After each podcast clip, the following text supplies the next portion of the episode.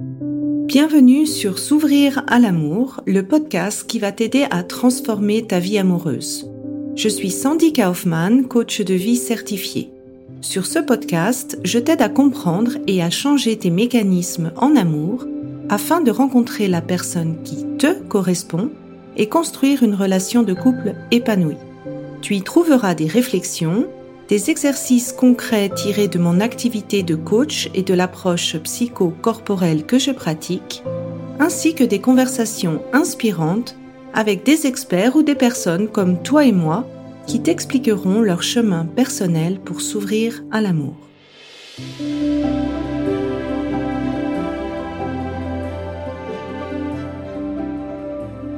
Tu écoutes l'épisode 95, Live Coaching sur la peur de l'abandon. Alors, cet épisode marque le début d'un nouveau type d'épisode de podcast que je vais te proposer de manière assez régulière pour te montrer l'importance de l'introspection, de se poser des questions pour avancer euh, dans ta vie amoureuse. Pour ce premier épisode, Eva a accepté de, de faire le coaching elle a une peur euh, de l'abandon qui se manifestait principalement par des crises d'anxiété, des crises d'angoisse. À chaque fois que son partenaire ne répondait pas euh, de manière rapide au téléphone ou quand il sortait en soirée avec ses amis et qu'elle ne savait pas euh, ce qu'il faisait exactement. Dans ce live coaching, tu vas notamment comprendre d'où vient vraiment sa peur de l'abandon. Il y a des vraies bonnes raisons logiques qui viennent de ses expériences passées. Une origine potentielle, elle n'en avait pas encore conscience, tu le verras dans l'épisode. Qu'est-ce qui peut l'aider à calmer cette anxiété quand elle arrive? On va dire un peu la trousse d'urgence, euh, un exercice assez simple qu'elle peut mettre en place. Ensuite, on a passé à la définition de qu'est-ce qu'elle avait envie de pouvoir être comme partenaire, c'est-à-dire de quelle est la liberté qu'elle avait envie de pouvoir laisser à son partenaire sans en souffrir elle-même. Donc ça, c'était la définition de ce qu'elle veut. Et on a ensuite abordé de qu'est-ce qu'elle peut maintenant et de comment elle peut augmenter son niveau de sécurité interne pour s'approcher de cet idéal de partenaire. Tu verras que on a mis en place en fait trois outils qui euh, lui ont permis de, travailler là-dessus. Et le dernier point, et je sais que c'est un point qui va peut-être euh, choquer ou interroger beaucoup d'entre vous, ce qu'elle peut demander en relation en termes de sécurité externe pour arriver à mieux vivre en fait ces périodes de séparation de son partenaire. Si tu veux en savoir plus sur la sécurité interne versus la sécurité externe, je t'invite à écouter mon épisode de podcast, le numéro 67, qui t'explique plus ça en détail. Alors, je t'en dis pas plus, je te souhaite une bonne écoute et bien sûr, si toi, tu as envie de transformer ta vie amoureuse, eh bien la prochaine étape, c'est de passer toi aussi à l'action en allant dans le programme S'ouvrir à l'amour. Bonne écoute. Coucou Eva, euh, merci beaucoup de t'être proposée pour faire un live euh, coaching. Avant de rentrer en fait dans ta problématique, est-ce que tu veux peut-être euh, te présenter? Quel âge as-tu? Et qu'est-ce que tu rencontres en fait comme difficulté en amour? Ok, donc moi du coup c'est Eva. Bonjour à tous. Euh, j'ai 25 ans et aujourd'hui donc euh, je voulais qu'on traite donc de la problématique de la peur de l'abandon avec la partie dépendance affective. Donc pour savoir un peu concrètement comment ça se montre en fait dans tes amours, comment tu t'es rendu compte de ça? Ça arrive à quel moment précisément? Euh, Essentiellement au moment où la personne elle veut partir ou je vais me retrouver seule des moments où, par exemple, je vais pas avoir de nouvelles euh, d'elle pendant plusieurs heures par message, ce genre de choses, je vais commencer à stresser, à enfin angoisser tout simplement. Euh, c'est vraiment oui ce moment où en fait je vais sentir que la personne peut partir et ne pas revenir. Ok. Donc est-ce que c'est, euh, je sais pas, quand tu dis la personne veut partir, elle veut avoir un moment pour elle, voir ses copains, etc. Et c'est là où tu ressens quelque chose? Oui, tout à fait. Plus jeune, c'était vraiment extrême. Euh, ça pouvait être euh, juste, euh, par exemple, il allait aller une heure à la salle de sport ou carrément manger deux heures avec un ami à lui. Mmh et j'allais, j'allais vraiment angoisser. Maintenant, c'est plus sur des périodes de longue durée, on va dire. Et ça se montre comment physiologiquement? C'est quoi que tu ressens? Alors moi, si je te donne mon exemple perso, parce que je vivais aussi un peu ça, euh, j'avais la boule au ventre, j'avais l'impression d'avoir le sol euh, qui tombait de mes pieds. Comment tu le ressens toi? Euh, moi, ça va être un nœud à la gorge, une boule au ventre et des pensées un peu négatives, on va dire. Par exemple, quand c'est moi qui pars, je vais me dire ah ça se trouve là il répond pas parce qu'il est avec une autre fille à la maison ou ce genre de choses. En fait, toujours l'impression que je vais pas être assez bien pour lui et que du coup il va chercher à me remplacer. Ok. Alors, si tu écoutes un peu mon podcast et que tu regardes sur Instagram, tu sais que pour moi, en fait, il y a vraiment deux parties. Il y a la partie qu'est-ce qu'on peut faire consciemment, c'est-à-dire qu'est-ce qu'on peut faire pour arriver à se mettre en sécurité dans ces moments où bah, l'autre euh, a besoin de ses temps à lui. Et mais d'abord, ce qui est le plus important, c'est ce qui est plus inconscient, c'est plutôt ces schémas qu'on répète, qui sont souvent liées à des expériences qu'on a vécues dans le passé et qui fait que justement ces situations, ça crée ces émotions aussi intenses, aussi fortes, aussi euh, prenantes.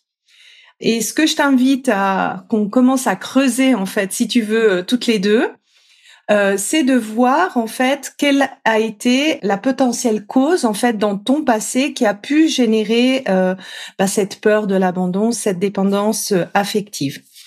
Comment s'est passée ta naissance? Euh, pas, enfin, je connais pas grand chose là-dessus. Je sais que ma mère, elle a été déclenchée parce que du coup, je voulais pas sortir. Et euh, sinon, après ça, euh, non, j'ai pas été en couveuse ou quoi que ce soit. Euh, mes deux parents étaient là pour ma naissance, mais après, j'ai pas beaucoup plus d'infos que ça. Ok. Alors, le fait d'être déclenché, c'est quelque chose qui peut avoir une influence. Pourquoi? Parce que, en fait, si tu veux, toi, à l'intérieur, tu n'étais pas préparé à être déclenché, tu étais tranquille dans le ventre, pas envie de sortir. Et si tu veux, c'est une source extérieure que t'as pas pu contrôler, qui t'a fait emmener dans une direction où tu voulais pas forcément aller. Hmm, ok. Donc, il y a une possibilité là. Je dis pas que c'est forcément ça. On va aller creuser dans d'autres aspects euh, de ton passé. Comment était euh, la relation avec euh, tes parents, ta maman ou ton papa? Est-ce que T'as eu l'impression d'être euh, beaucoup coucounée quand t'étais petite ou c'était un peu compliqué, surtout dans tes, on va dire, sept premières années de vie. Ok, alors déjà j'ai un petit frère qui a 16 mois de moins que moi. Oui. Donc euh, je sais que ça je l'ai pas très bien vécu parce que au début j'étais assez dure avec lui, je le poussais dans les escaliers, ce genre de choses. Donc je pense qu'il y avait une part de jalousie. Ouais. Euh, sinon mon père il travaillait loin, donc, il faisait beaucoup d'allers-retours, il rentrait, il repartait, il rentrait, il repartait. Ça, je pense que ça a joué aussi. Mmh Et, euh, ma mère, pareil, elle travaillait, euh, enfin, je disais, ouais, une petite heure de route. Donc, euh, on était souvent chez la nourrice le matin. Et puis, le soir, quand elle avait des réunions, on pouvait aussi être chez la nourrice le soir. Bon, après, mon père, quand il rentrait, il était tout le temps, tout le temps avec nous. Hein, mais ça n'empêche que, oui, forcément, il y avait toujours ce moment où je devais le, enfin, lui dire au revoir. Et après, il revenait, il repartait, il revenait. Voilà. C'est quoi Tu as dit, je vois un parallèle. C'est quoi le parallèle que tu vois avec euh, maintenant dans dans tes relations amoureuses? Ben, je pense que déjà, euh, ouais, par rapport à ça, euh, vu que mon père c'est l'homme et forcément, je retranscris un peu ça sur les hommes qui peuvent partager ma vie, quoi. Mmh ouais. Et ce sentiment que tu as décrit, bah, il devait partir le matin. Euh, ça m'a rappelé, par exemple, quand tu as dit, bah, je, quand mon partenaire veut partir une heure, c'est un petit peu cette répétition qu'il a. Donc là, il y a aussi une autre piste euh, potentielle. Est-ce que tu sais pourquoi, en fait, tu étais jalouse de ton frère? Quelle était ta perception, en fait? Est-ce qu'il avait plus d'attention? Est-ce que c'était quoi? Ouais, je pense que c'est ça, en fait. C'est le fait que, du coup, toute l'attention était avant sur moi et a été déplacée sur mon petit frère en bas âge, quoi. Et dans, dans ce sens-là, en fait, euh, quel parallèle tu peux faire avec le fait que des fois, ben, dans une relation, au départ, il y a la phase euh, un peu euh, de fougue, on est amoureux, puis la phase, en fait, de déconnexion qui est un peu un retour à la normale, où chaque partenaire, finalement, fait un peu sa vie, et l'autre n'est plus la seule priorité. Mmh oui. C'est quoi le parallèle que tu peux voir? Oui, d'autant plus que dans ma dernière relation, euh, mon partenaire, du coup, il était, il avait ses entreprises, donc forcément, il était très pris avec le travail, tout ça. Donc, euh, mais après ça, cette partie-là, je l'acceptais bien. Ouais. Ouais, cette partie-là, c'est pas ça qui me qui me dérangeait le plus. Ouais, c'était quoi ce qui dérangeait le plus? Hum, Je dirais c'était vraiment ce côté où euh, j'avais du mal à lâcher prise en fait, à, à accepter qu'il puisse euh, bah, ne pas me répondre euh, au bout d'une heure, qu'il puisse être occupé. Enfin, je comprenais, mais j'avais quand même du mal à le vivre. Tu vois la différence? Il y a comme une classification entre si c'est du travail, je l'accepte, un petit peu comme ce que tu as accepté quand tes parents devaient faire des trajets pour le travail, et dans le temps qui reste ou dans l'attention qui reste, là c'est dur. Parce que c'est pas pour moi. Ouais. C'est finalement ce que tu répétais avec ton frère ou si finalement dans le temps qui restait de tes parents pour vous, tu avais la sensation que finalement bah, c'était plus vers ton frère qui Bien sûr, on comprend les parents quand il y a un, enfant en plus bas âge, c'est aussi normal qu'il y ait plus euh, d'attention. Mais si tu veux, c'est pas ce qui est logique rationnellement qui fait que tu enregistres un schéma. C'est comment toi, en tant qu'enfant, tu l'as vécu. Ok. Et si tu te mets vraiment dans la peau de toi en étant petite euh, et qui voit que finalement, bah, tes parents ils ont beaucoup de temps au travail et le peu de temps qu'ils ont, bah, il y a une priorité pour ton frère, c'est normal que tu ressentes ce, manque ou ce besoin d'attention. Ouais, d'autant plus que j'étais une enfant du coup très autonome. Euh, j'ai grandi très vite, donc du coup j'étais capable de faire, enfin de me gérer toute seule très très jeune. Et ce qui fait qu'en fait, ça a encore plus, je pense, accentué euh, ce côté-là où on m'a un peu mise de côté, même si c'était pas volontaire. Euh. Oui, ça souvent l'enfant, en fait, quand il ressent que la dépendance qu'il a vis-à-vis de ses parents, qu'on peut pas éviter, c'est une potentielle source de souffrance. En fait, le réflexe, souvent, c'est d'aller dans l'évitement et d'aller dans l'hyper-indépendance. Donc, du coup, de, comme tu l'as décrit, euh, grandir plus vite, être autonome plus vite, pas avoir besoin de dépendre des autres plus vite. Et ce schéma-là, en fait, justement, il se réveille quand tu vas à nouveau être en relation, parce que c'est une espèce d'ambivalence finalement où tu vas avoir besoin d'être en relation avec l'autre, mais en même temps, ça va te faire autant souffrir que ça va te faire du bien. Oui. Là, en fait, je pense que tu avais déjà assez conscience de, de, de, ces schémas qui se passent euh, sous-jacents. Pour moi, en fait, ce qui euh, désamorce ça, c'est quand tu travailles au niveau de ta physiologie, parce que tous ces, ces attachements, en fait, et toi, tu l'as dit par la gorge, tu l'as dit aussi par la boule au ventre, c'est vraiment des signes, en fait, que ton système nerveux est activé et qu'il se sent en insécurité. Donc, quand tu ressens ces émotions-là, se raisonner, à ce moment-là, ça va pas aider. L'idée, c'est d'aller dans l'accueil, en fait, de cette insécurité qui a une possibilité de ton passé. Un moyen de le faire, en fait, c'est de respirer pour aider ton corps à se réguler, aider ton système nerveux à se réguler. Dans ce cas de gorge et puis de nœud là, un moyen en fait de le faire, c'est de faire la respiration alternée. Donc c'est quelque chose d'assez simple. En fait, tu prends tes doigts comme ça si tu veux tester. Tu inspires par ta narine gauche, tu fermes la narine gauche, tu expires par la narine droite. Ok. Tu respires qu'avec une seule narine à chaque fois. Ouais, ça va aider en fait euh, les deux hémisphères de se connecter et donc ça aide à relativiser, rationaliser et puis surtout sortir de, de cette agitation en fait. Oui. Ça, c'est, c'est la première étape. Parce que c'est vrai que des fois, ça monte tellement haut que j'ai tendance à faire des crises d'angoisse.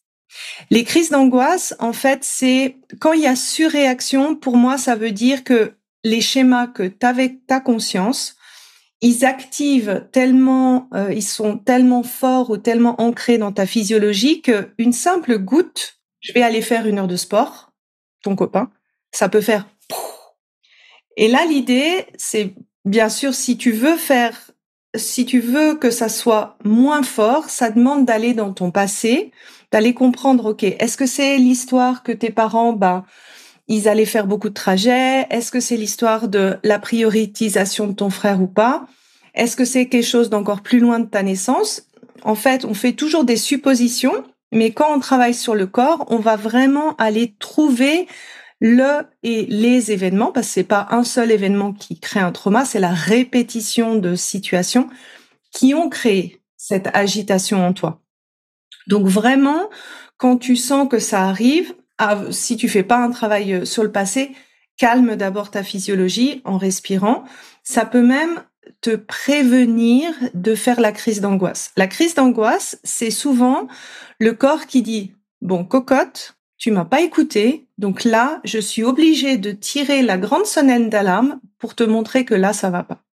Oui, parce que ça fait pas un on-off tout de suite. C'est, je sens que ça, l'angoisse, elle arrive, qu'elle monte, elle monte, elle monte, elle monte jusqu'au moment où elle peut plus et là où, du coup, ça a explosé. Je fais une crise d'angoisse.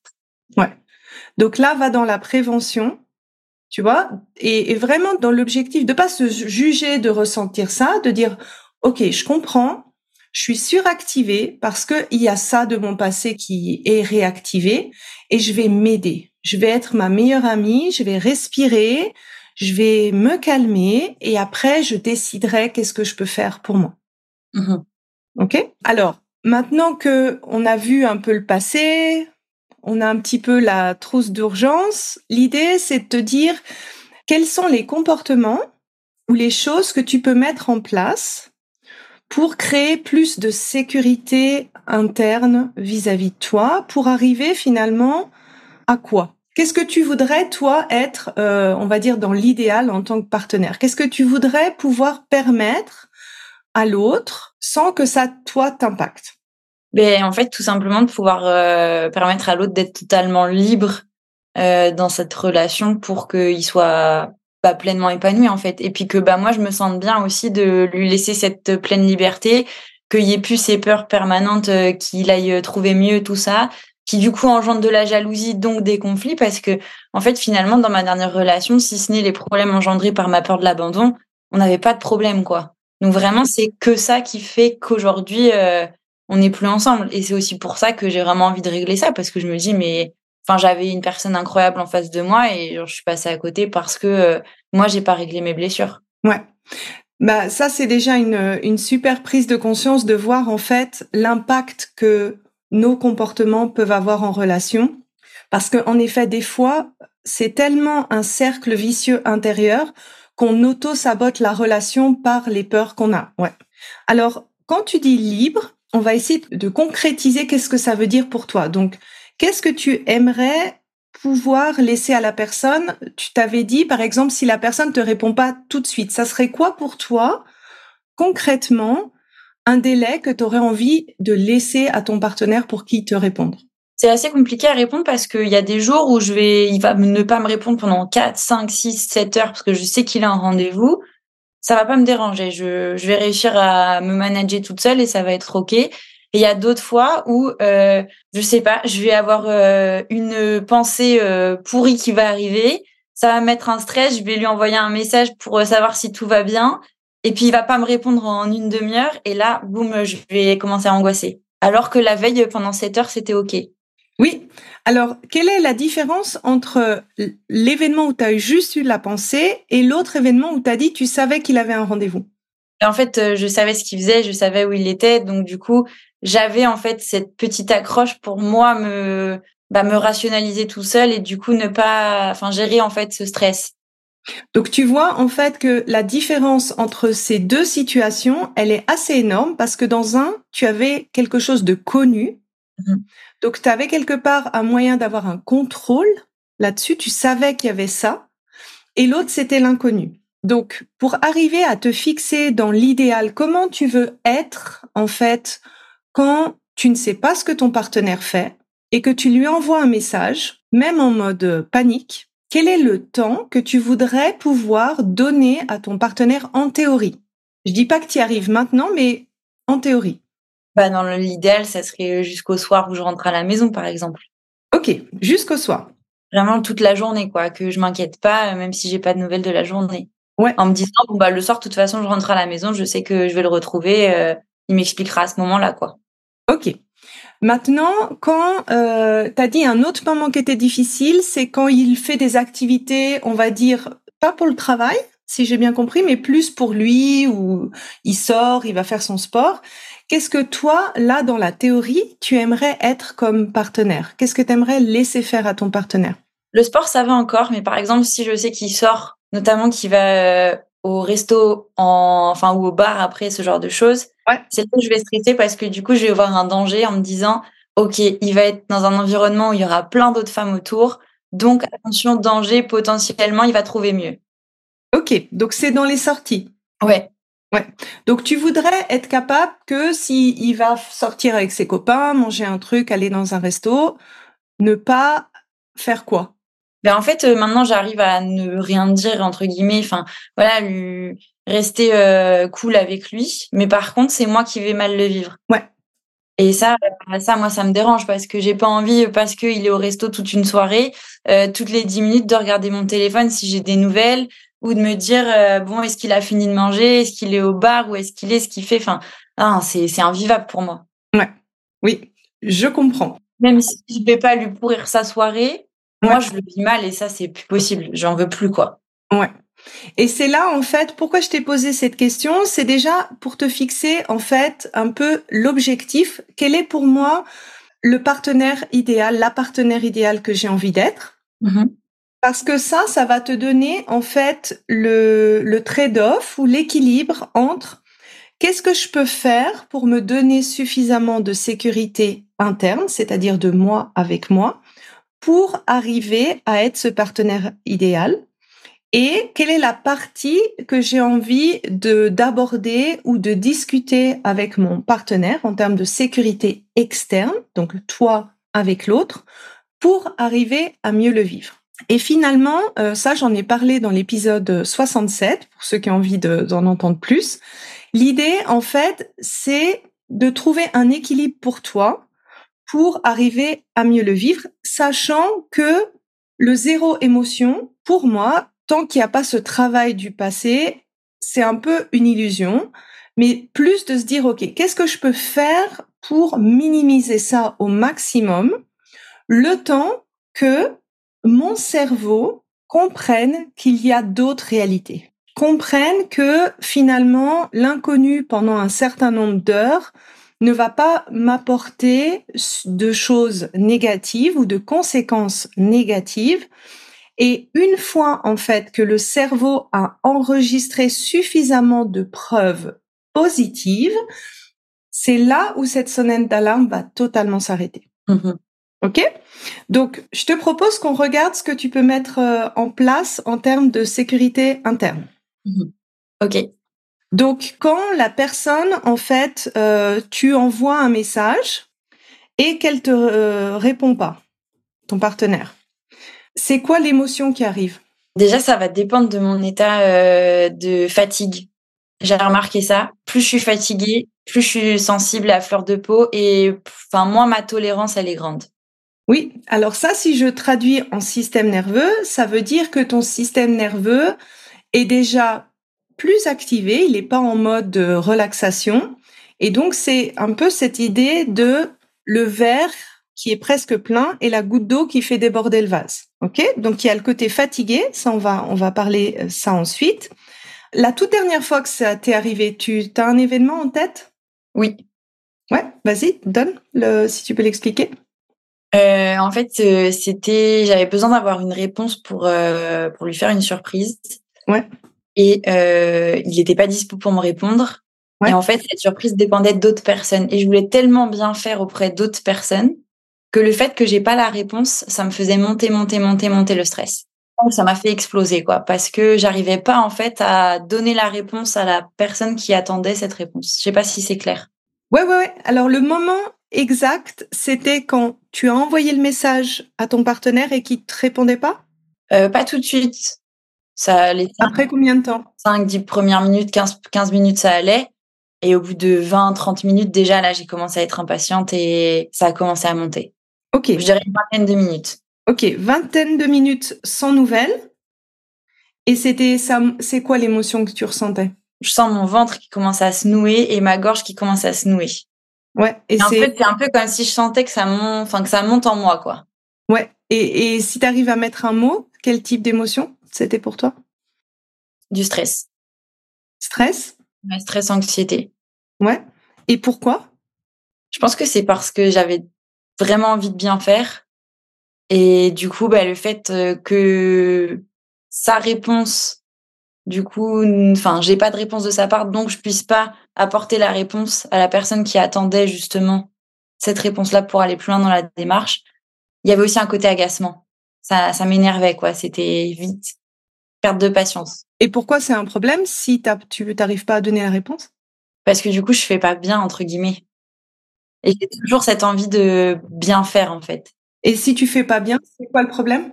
Bah, en fait, je pense que ouais, j'ai ce schéma qui fait que j'ai besoin de faire les choses le, du mieux que je peux pour euh, me dire qu'on va m'aimer en retour. Ok, là on a une pensée.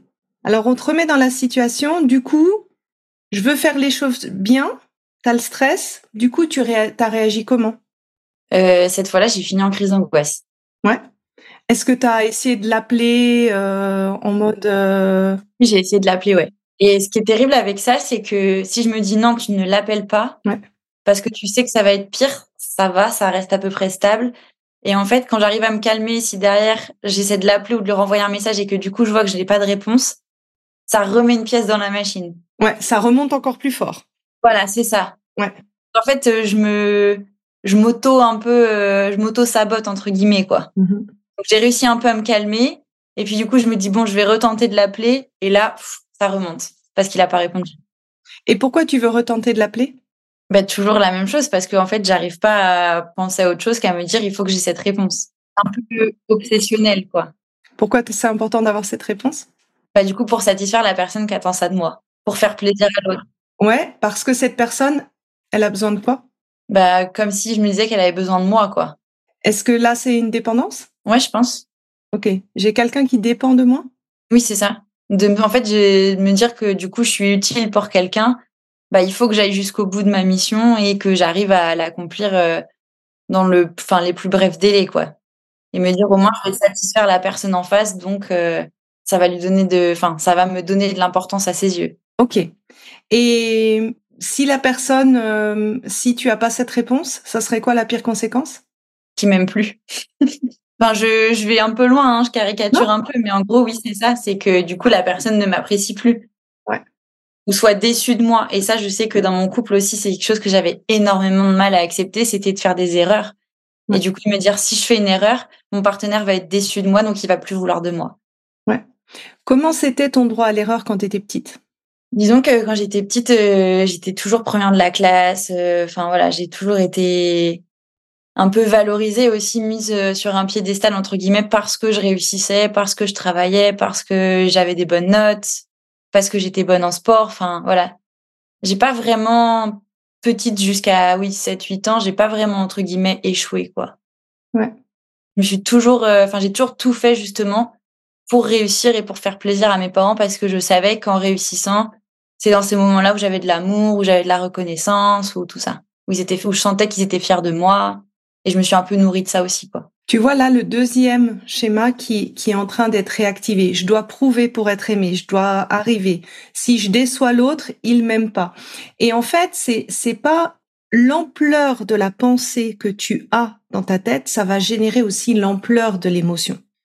Donc c'est pas de minimiser ce que tu ressens, ce qui est, c'est ce que tu ressens et c'est lié à la perception que tu en as. Donc plutôt que de, de rajouter, on va dire, un étage de jugement à ça, c'est la sécurité intérieure, c'est de se dire, bah bien sûr, c'est normal. Ça réactive ça. C'est normal que c'est quelque chose qui est difficile pour moi. C'est normal. C'est quelque chose que je dois apprendre à. Ça, ça enlève déjà une, on va dire, une couche de, de d'escalation dans, dans ton système parce que tu es comme une meilleure amie pour ton système nerveux. Mais tout ça, jusqu'à il y a, euh, je dirais, 4-5 mois, j'en avais pas du tout conscience. Et c'est parce que j'ai fait la démarche, en fait, d'aller creuser. Et euh, notamment, euh, j'ai fait une, une TCC, je sais pas si ça te parle. C'est la thérapie comportementale et cognitive. cognitive. Voilà. Et en fait, du coup, ce qui m'a permis, en fait, de mettre en, en exergue un peu mes schémas, de voir comment je fonctionnais et c'est là où j'ai vu que j'avais une carence affective très forte, un don de soi très fort, une peur de l'abandon, etc. Et en fait, tout s'emboîte, quoi. Oui. Moi, je dis le, le 80% de nos automatismes de réaction, c'est ce qu'on a appris du passé. Et c'est sûr que prendre conscience de ça, ça, aide. Pour moi, il y a une, partie de déprogrammation au niveau du corps, mais la prise de conscience et, et de réaliser, en fait, quand ça arrive, qu'est-ce qui, quel est le, moi j'appelle ça le, le théâtre ou le drame qui se passe autour de la situation, ça t'aide déjà à désenclencher. Et c'est ce qu'on va regarder là de manière un petit peu plus détaillée sur comment tu peux un peu désamorcer la, la, la, l'escalation ou la bombe qui est en train de se générer à l'intérieur du corps pour que tu puisses arriver à redécider comment tu as envie d'agir et comment tu peux t'aider aussi à agir. L'idée, c'est pas de dire ah il faut que j'arrive à faire ça, c'est plus l'idée de dire OK, comment je peux arriver à faire ça? Oui, parce que là aujourd'hui, j'ai pris conscience de tout ce qui n'allait pas, mais on m'a pas donné les clés pour le changer, si ce n'est que je me suis, enfin, j'ai compris que du coup, j'avais pas une bonne estime de moi-même et pas du tout confiance en moi, ce qui fait que forcément, j'arrive pas à m'apporter de l'amour moi. Donc je cherche l'amour auprès des autres et quand j'ai pas cet amour-là auprès des autres, c'est là où mon monde s'effondre. Mm euh, c'est pas forcément évident non plus de de gommer 25 ans de schéma, quoi. Alors oui et non. Il y a différents points de vue euh, là-dessus.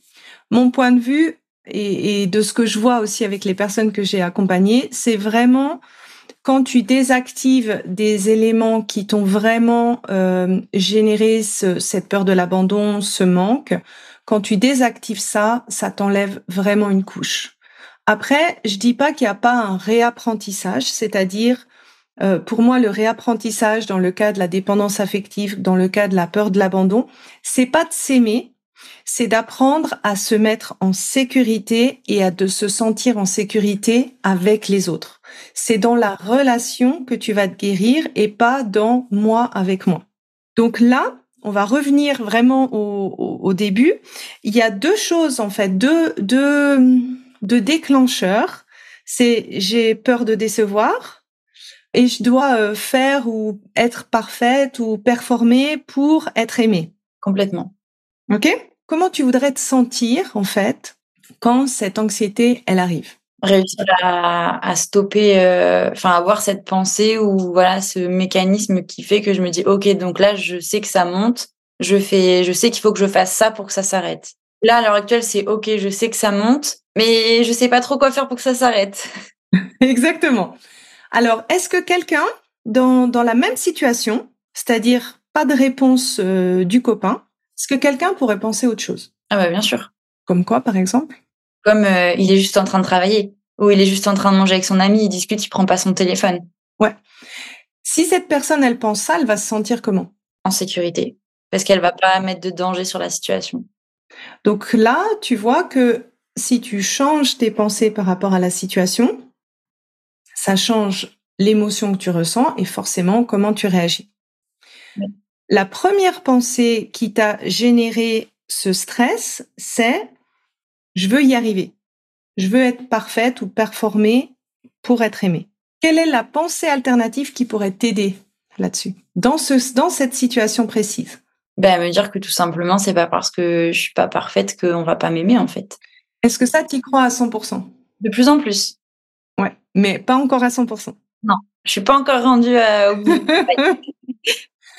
Alors ça, l'idée, en fait, c'est pas de chercher une pensée un peu mantra ou euh, psychologie positive, parce que quand on n'y croit pas à 100%, une pensée, elle va pas te générer l'émotion qui va t'aider vraiment à te calmer. Hmm. Ça va être un peu le Graal, le goal que tu vas avoir, mais qui va pas t'aider à... Dans ce cas précis, où quelqu'un attend une réponse de toi pour faire une surprise, et ton copain répond pas, quelle serait une pensée qui te mettrait, par exemple, en sécurité? C'est une bonne question. Quelque chose euh, du coup auquel je crois vraiment?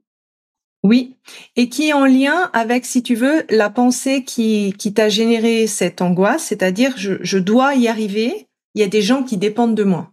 Bah, réussir à me dire qu'il faut que je sois patiente et que dans tous les cas, j'aurai ma réponse. Mais ça, c'est pareil. Euh, quand je commence à stresser, c'est des pensées qui sont dures à avoir.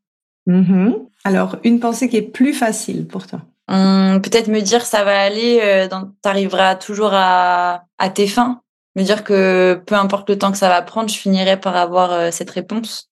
Alors mets-toi en situation pour voir si ça marche pour toi. T'envoies le message à ton partenaire, ça fait 20 minutes qu'il répond pas, et tu sais qu'on attend la réponse, que d'autres personnes attendent la réponse sur toi. Et là, tu te dis dans ta tête, tôt ou tard, je vais avoir la réponse.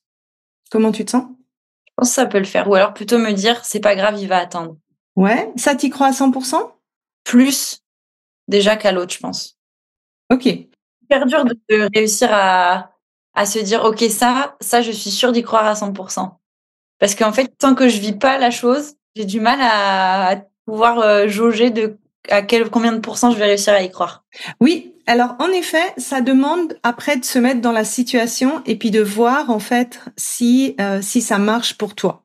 C'est un peu si tu veux comme euh, trial and error. Tu essayes, tu ressens, je retravaille, je retrouve le truc, la recette qui va bien marcher pour moi. OK? Là, est-ce que tu avais euh, un délai? Est-ce que tu devais donner une réponse dans un certain délai? Est-ce qu'on t'avait donné un délai?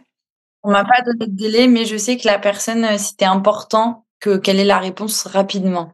Alors rapidement, c'était un jour, une heure, deux heures, trois heures, c'était quoi? Je pense que ça aurait pu attendre le soir. Ok. Et moi, je me suis mis la pression toute seule. Voilà.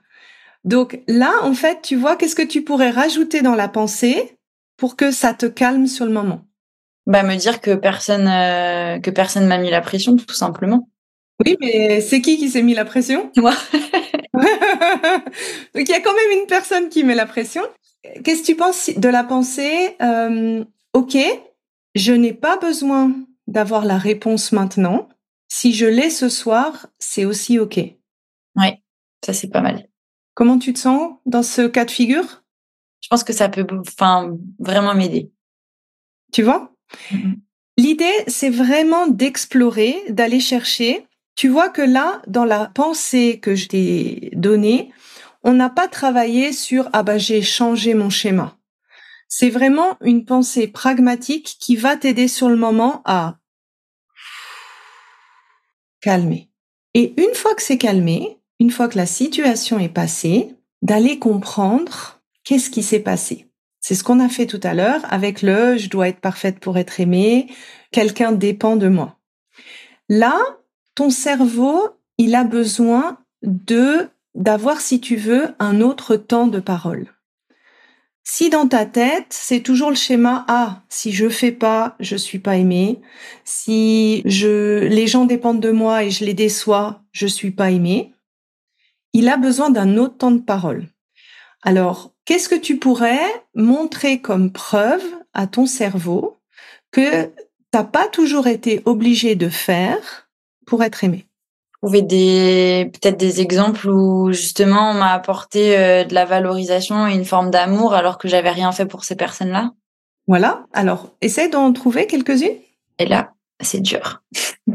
Parce qu'au travail, finalement, ça marche pas comme ça. Il faut faire pour avoir de la reconnaissance. Mmh moi, de ce que j'ai connu, c'était toujours comme ça.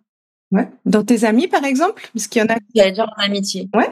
Oui, c'est vrai. Essaye de te rappeler vraiment d'exemples concrets. Je sais pas, ça peut être euh, des SMS d'une copine qui prend de tes nouvelles, qui te dit des choses. Est-ce qu'il y a des exemples qui te viennent en tête? Oui, ou une amie, tout simplement, euh, j'ai besoin d'un service, euh, je lui demande un service et elle le fait sans rien attendre en retour. quoi. Voilà. Un autre exemple. Euh, un, gentil message pour mon anniversaire. Là, maintenant, tu peux aller t'approcher vers le partenaire. Quelles ont été des fois des, des choses qu'il a pu faire sans que tu aies besoin de faire quelque chose? Mais par exemple, il voyait que j'avais pas le moral, que j'étais pas bien, et du coup, euh, il m'a dit viens, euh, fais ta valise, on part quoi. Voilà. Tu vois, qu'est-ce que tu ressens maintenant? Ah bah avec le recul, je me rends compte que oui, c'était des choses énormes et qu'il y a peu de personnes qui pourraient faire ça pour moi, ça c'est sûr. Tu vois, et là, l'émotion que tu ressens. De la reconnaissance. Ouais. Tu vois, ça, c'est l'étape après. Une fois que tu as calmé le volcan, tu montres en fait à ton cerveau qu'il y a aussi une autre réalité. Il y a peut-être des moments où tu te sens en insécurité, où tu as l'impression que tu dois faire pour être aimé. Ça, si tu veux, c'est un peu le schéma de ton passé qui est réveillé par certaines situations. Mais tu peux aussi lui dire, bah regarde, il y a aussi des moments où j'ai pas eu besoin de faire et regarde les preuves que moi j'étais aimé. Ça, c'est ton cerveau peut l'intégrer une fois que c'est calmé, une fois que le volcan il est passé et tu peux te le dire après. Ça, c'est deux choses que tu peux faire pour créer ce que j'appelle cette sécurité interne. Ok. Avec en plus la respiration pour la, la physiologie, mais ça, c'est la première chose. Après, c'est pas interdit de discuter de ça avec un partenaire. Je sais qu'il y a plusieurs, on va dire, écoles ou directions qui vont dire non, non, il faut tout faire ça dans son coin, euh, rien demander à l'autre, etc.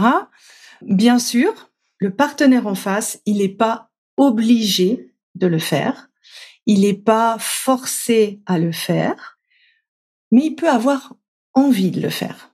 Et une possibilité également, c'est d'arriver à discuter de comment toi tu te sens dans ces situations, quel est le niveau d'angoisse que tu as? Et de si il a envie de t'aider. Donc encore une fois, c'est pas obligatoire. Qu'est-ce qui t'aiderait à éviter ces volcans? Ok. Comment tu te sens par rapport à ça? Alors c'est vrai que c'est quelque chose que j'ai essayé de faire. Ouais. Je sais que déjà au début, c'était très compliqué, moi, d'essayer d'expliquer à quelqu'un quelque chose que j'avais du mal à comprendre sur moi-même. Mmh Donc là, clairement, ça marchait pas. Mmh moi, je savais pas trop. Je lui disais, bah là, ça va pas. Là, j'angoisse. Mais je comprends pas pourquoi. Et je ressens ça et ça et ça. Mais j'arrive pas à le gérer. Donc, en fait, je lui ai un peu balancé plein d'infos comme ça, mais en fouillis. Donc, forcément, il pouvait pas comprendre parce que déjà, moi, je comprenais pas. Mmh Et après, quand j'ai réussi à comprendre, du coup, je lui ai expliqué. Et il a fini lui aussi par comprendre, mais du coup, c'était euh, bah, quasiment après deux ans de relation, quoi. Mmh On va dire sur les deux, trois derniers mois, il m'a dit bon bah voilà, maintenant je comprends euh, pourquoi tu fais ces crises d'angoisse, je comprends ton fonctionnement, et du coup forcément, euh, lui, il voyait plus la chose de la même manière. Mmh Donc ça avait changé aussi sa vision sur moi et mes crises. Mmh Il a compris déjà que c'était pas à cause de lui, etc. Donc il se sentait plus non plus coupable et il culpabilisait plus de ça, quoi. Mmh Mais euh, oui, pendant plus d'un an et demi, euh, ça n'a pas été simple parce que j'essayais d'expliquer quelque chose que je comprenais pas. Donc lui comprenait pas non plus. Est-ce que tu lui as demandé des choses concrètes qui pourraient t'aider? Euh, oui, d'essayer de me rassurer quand euh, je commençais à angoisser. Mmh Mais euh, le problème, c'est que souvent, ça se passait quand on était à distance. Mmh Et forcément, s'il voit pas son téléphone au moment où j'angoisse, il peut pas me rassurer, quoi. Mais après, une fois qu'il avait compris, par contre, quand il voyait son téléphone et que j'étais en train de commencer à angoisser, là, il savait faire euh, le nécessaire, euh, juste un petit mot euh, ou, m'appeler ou voilà. Donc là, en fait, c'est quelque chose que tu as commencé à mettre en place déjà sur la fin. Mhm. C'est un petit peu de déjà arriver à expliquer en fait ce que ça génère en toi. Parce que, comme tu l'as très bien dit, en fait, l'autre comprend que ça n'a rien à voir avec lui, que c'est pas ce qu'il fait ou ce qu'il fait pas, mais que c'est quelque chose qui est réveillé par la situation qui te concerne toi. Et euh, la solution que vous avez euh, mis en place, c'est-à-dire que quand il a eu cette compréhension de ce que ça génère en toi, eh bien, naturellement, il était OK de t'envoyer un message pour te rassurer dès qu'il voyait la chose, etc., etc. Ça, c'est quelque chose, en fait, que ce n'est pas obligatoire, mais ça peut aider à toi de créer de la sécurité, en fait, externe en relation, le temps que toi, tu grandisses dans ta sécurité interne. Si maintenant tu recommences une autre relation, comment est-ce que tu voudrais justement parler de ça? Je pense que la personne, euh, je lui expliquerai tout dès le début, déjà pour commencer. Ouais. Parce que ça fait partie de moi en fait. Donc euh, j'ai pas envie de mentir, j'ai pas envie de montrer euh, une image toute belle, toute rose, et puis qu'au bout de deux mois, quand euh, forcément euh, je vais m'attacher, je vais commencer à avoir les sentiments qui vont monter, et du coup bah l'insécurité qui va monter avec, la personne elle se dise non mais en fait euh, c'est quoi cette folle quoi? Et quelles seraient les choses concrètes qui pourraient t'aider à ton avis? À expliquer ça?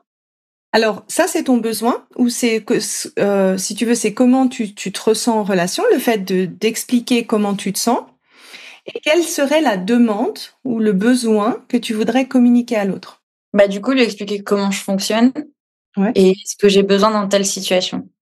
Ouais, et par exemple, concrètement? Par exemple, quand je commence à angoisser, lui expliquer que bah par exemple quand je sais pas avoir un peu un signal d'alerte entre guillemets quand je lui dis bon bah là ça commence à je commence à vraiment trop angoisser bah que lui du coup il comprenne que ça soit le moment de me dire un petit un petit mot gentil pour justement me faire redescendre oui. par exemple. Tu vois ça c'est quelque chose vraiment à discuter euh, concrètement.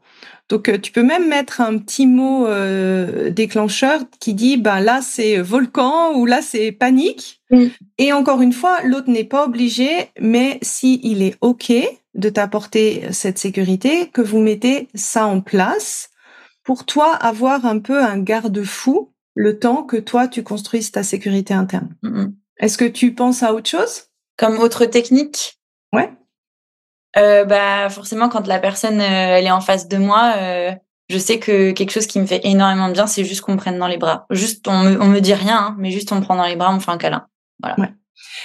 Pour vivre mieux les absences ou les absences de nouvelles, qu'est-ce qui là pourrait t'aider?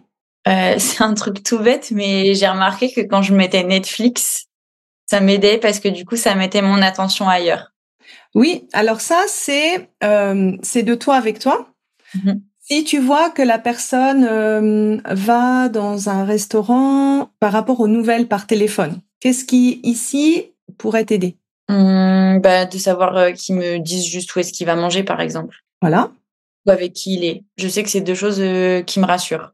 Ok. ok, il est là avec telle personne et après euh, qui me préviennent euh, bon bah voilà quand je suis avec mon ami euh, je vais pas prendre mon téléphone tu t'inquiètes pas si je réponds pas pendant deux trois heures quoi. Ok. Donc qui te qui t'informe un peu à l'avance. Voilà exactement. Le fait d'être informé ça m'aide énormément en fait. Ouais. Parce que du coup j'ai ce petit ce petit élément de sécurité sur lequel je peux me raccrocher et je peux baser mes pensées pour enlever le négatif mettre le positif. Ouais après, est-ce que as ce que tu avais dit tout à l'heure justement pour l'histoire des SMS, quand tu savais qu'il avait une journée chargée, meeting, etc., ça t'aidait également. Est-ce que là, il y a quelque chose qui pourrait aussi t'aider? Bah, ou enfin, du coup, c'est juste ce que je disais tout à l'heure. Après, là, je vois pas, j'ai pas d'autres idées. Ouais, donc s'il te dit aussi, bah, demain j'ai une journée chargée, t'attends pas ce que je réponds rapidement? Exactement. En fait, euh, voilà, forcément, quand je sais, quand je suis prévenue à l'avance, moi même c'est tout bête, mais du coup j'ai le temps de me préparer aussi, quoi. Ouais. Me dire, ok, bon bah je sais qu'aujourd'hui je vais pas avoir tes nouvelles, c'est pas grave, c'est ok. Alors, ces trois mesures, et je sais que ceux qui nous entendent dans le podcast, vous allez peut-être choqués par ça en vous disant, mais comment elle peut oser demander des choses comme ça? Ça, c'est des choses clairement que l'autre n'est pas obligé de faire mais qu'il peut consciemment décider de le faire pour toi t'aider dans ton processus. Ah mais ça m'a aidé énormément. Ouais. Et ça, c'est pour moi en fait la beauté du couple, le, potentiel de, guérison dans le couple, où on se dit ben ok, je prends euh, l'autre personne avec son package, et finalement, bah, c'est ok pour moi de faire ces, ces étapes-là parce que je vois en face la personne qui qui est déclenché par beaucoup de choses, et ça, je le fais de bon cœur et je le fais consciemment. Donc ça, c'est aussi quelque chose que potentiellement tu peux discuter en sécurité externe avec ton prochain partenaire. Parce que forcément, au début, il le faisait peut-être euh, de façon un peu plus récurrente.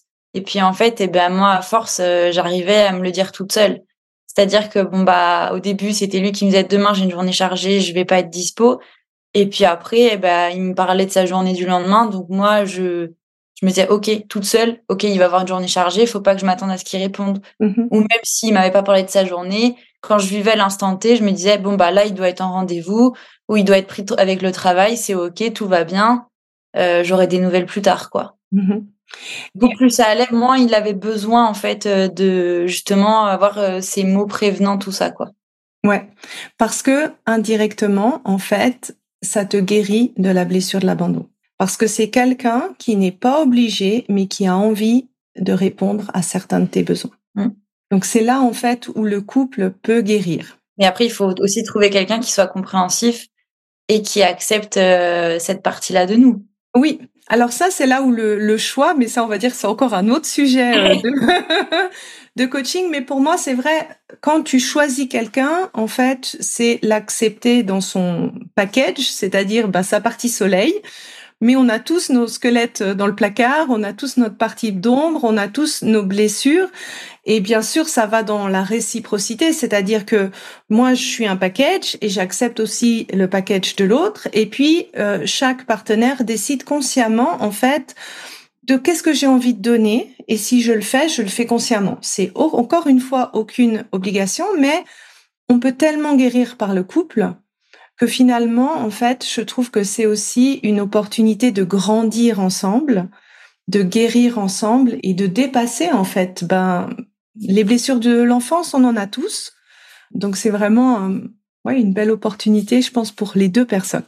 Après, je pense que pour guérir en couple, déjà, il faut prendre conscience que le problème, il vient de nous. Oui. Et pas remettre la faute constamment sur l'autre. Exactement. Mais bon, ça, t'en avais totalement confiant, euh, conscience, pardon. C'est pour ça que je n'ai pas thématisé euh, le truc. Tu t'as réalisé en fait l'auto-sabotage euh, que ça a généré euh, par toi-même et où est-ce que ça devenait dans, dans le passé. Et comme j'ai dit tout à l'heure, tous les éléments de sécurité externe, c'est pas une obligation, c'est un choix conscient de l'autre partenaire et que le gros du travail, en effet, est de toi avec toi, de toi avec ta sécurité interne. Et c'est juste, si tu veux, quelque chose qui t'aide jusqu'à que petit à petit, ben, ton niveau de sécurité interne augmente et que tu as moins besoin de l'aide de l'autre pour arriver à avoir cette euh, sécurité. C'est vraiment ça, je dirais, le, le, mot de la fin, en fait, euh, du coaching. J'espère en fait que les, les petits outils euh, que tu as reçus euh, vont t'aider. Je sais pas, c'est quoi ton ressenti après la, la séance? Ben, ça me ça me donne pas mal d'espoir quand même parce que je me dis au moins maintenant j'ai quand même trois clés pour réussir à calmer le volcan comme tu disais et euh, non je vais je vais les tester bon du coup là je suis plus en couple mais donc euh, forcément, je suis beaucoup moins sollicitée et je ressens pas ce volcan euh, en amitié ou en famille, tout ça. Mais non, pour mes prochaines relations, euh, c'est des choses que je vais garder en tête et que je tâcherai d'appliquer. bon, puis j'attends tes nouvelles pour voir comment ça a marché en tout cas. Avec plaisir. Merci beaucoup pour ton partage. je pense que beaucoup de personnes vont, vont se reconnaître dans ce que tu as dit et bah, merci d'avoir fait ce coaching en, en live. Merci à toi en tout cas pour tous ces conseils. Si tu veux approfondir ce que tu as écouté dans cet épisode de podcast, je t'invite à regarder mon webinaire gratuit Comment se libérer des schémas qui t'empêchent d'être heureux en amour. Tu trouveras le lien dans les notes de cet épisode ou sous l'adresse sandykaufman.ch slash fr slash passé. Et n'oublie pas, il n'y a que tes peurs qui te séparent de l'amour.